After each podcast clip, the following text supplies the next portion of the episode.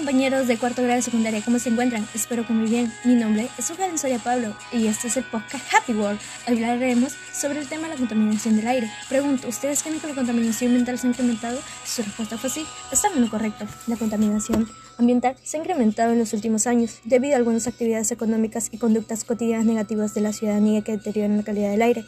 Ello afecta a la convivencia armoniosa del ser humano con la naturaleza, así como el bienestar emocional y la salud de las personas, ya que ocasiona el incremento de enfermedades ambientales como las afecciones a la piel. ¿Sabían que en muchas zonas urbanas la principal fuente contaminante del aire es el parque automotor? Es muy triste. Seguido de las fuentes fijas, fuentes del área, fuentes naturales, todas las emisiones generadas por diversas fuentes que emiten gases tóxicos y que contribuyen al deterioro de la calidad del aire. ¿Ustedes saben en qué consiste cada fuente de emisión? Si no lo saben, les hablaremos con ejemplos para que de esa manera entiendan mejor.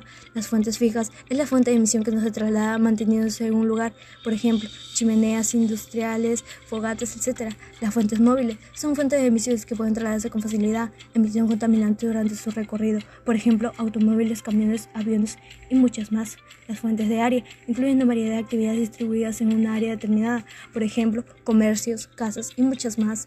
Las fuentes naturales son aquellas que no provienen directamente de la actividad humana y son emitidas por los fenómenos como la emisión de dióxido de carbono por los bosques y cultivos y otros gases contaminantes que se emiten en los volcanes o manantiales de aguas sulfúricas. Hay algunos gases que contaminan y los cuales son los siguientes, el dióxido de azufre, el óxido de nitrógeno, el óxido de carbono, materia particulada, el plomo, los compuestos orgánicos voláticos y muchas más. La mala calidad del aire tiene efectos en nuestra salud y el medio ambiente. En la salud produce irritación y dificultades respiratorias, ojos llorosos, miedos de la piel, entre otros. Y en el medio ambiente destruye poco a poco nuestra camba de ozono, el calentamiento global, problemas de cambio climático, entre otros.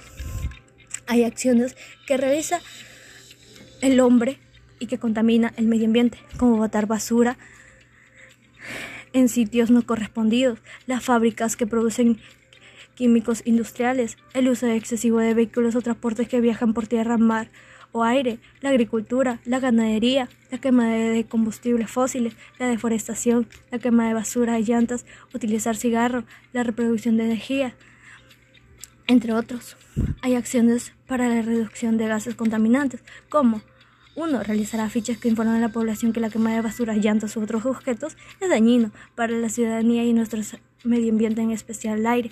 Informar a mi familia y vecinos de mi comunidad que fomenten esta información. 2. Utilizar en familia comunidad las tres R's. 3. Caminar o ir en bicicleta, que son dos maneras menos contaminantes de desplazarse.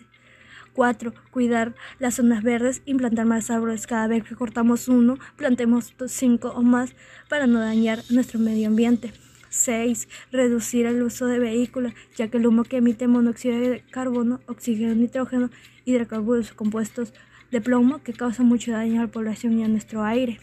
7. Y muchas más opciones, ya que hay muchas maneras o propuestas de soluciones que podemos contribuir en forma conjunta, en forma individual, para mejorar nuestro bienestar en nuestro medio ambiente.